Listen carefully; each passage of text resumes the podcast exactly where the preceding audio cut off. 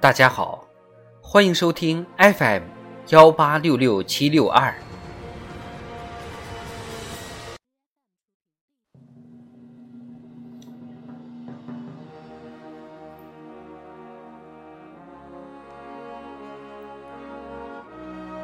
党的十九大以来大事记，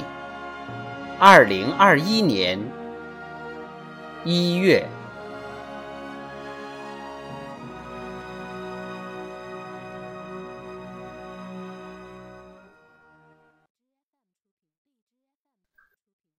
一月十一日至十四日，省部级主要领导干部学习贯彻党的十九届五中全会精神专题研讨班举行。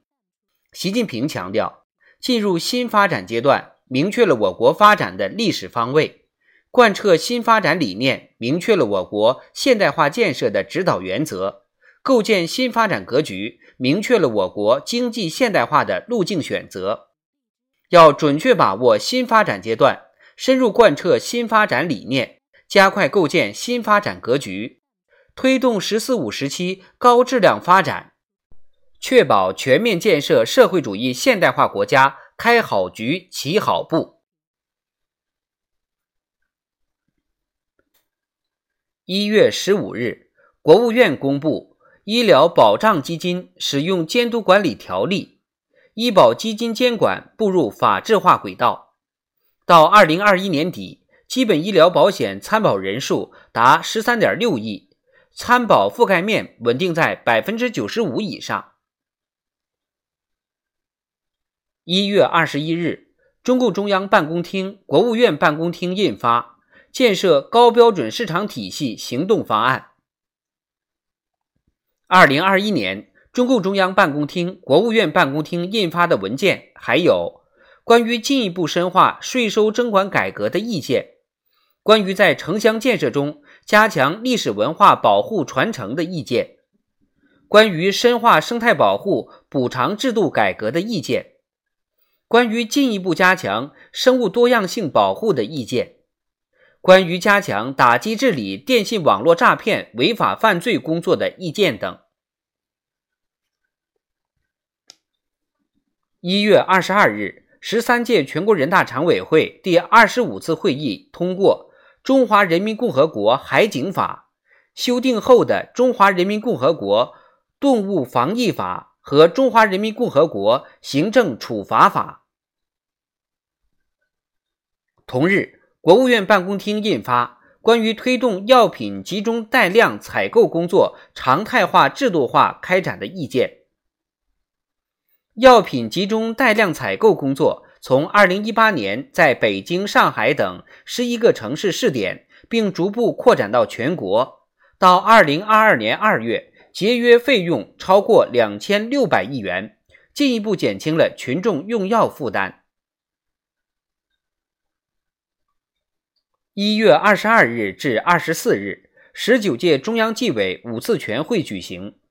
习近平强调。反腐败斗争取得压倒性胜利并全面巩固，但腐败这个党执政的最大风险仍然存在，存量还未清底，增量仍有发生。要健全贯彻党中央重大决策部署督查问责机制，加强对贯彻新发展理念、构建新发展格局、推动高质量发展等决策部署落实情况的监督检查。赵乐际作工作报告。一月二十四日，国务院印发《关于新时代支持革命老区振兴发展的意见》。二零二一年，国务院印发的文件还有《关于加快建立健全绿色低碳循环发展经济体系的指导意见》，关于进一步深化预算管理制度改革的意见。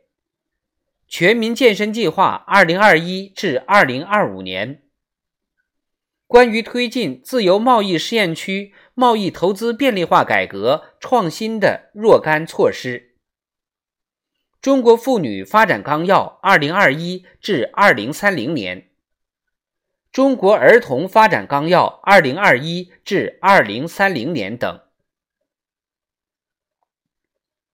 一月二十五日。习近平以视频方式出席世界经济论坛达沃斯议程对话会，并发表“让多边主义的火炬照亮人类前行之路”的特别致辞，提出我们要解决好这个时代面临的四大课题。解决问题的出路是维护和践行多边主义，推动构建人类命运共同体。一月三十日，全球第一台华龙一号核电机组——福清核电五号机组投入商业运行。二零二二年三月二十五日，华龙一号示范工程第二台机组——福清核电六号机组正式具备商运条件。至此，我国自主三代核电华龙一号示范工程全面建成投运。一月三十一日，中共中央印发《关于全面加强新时代少先队工作的意见》。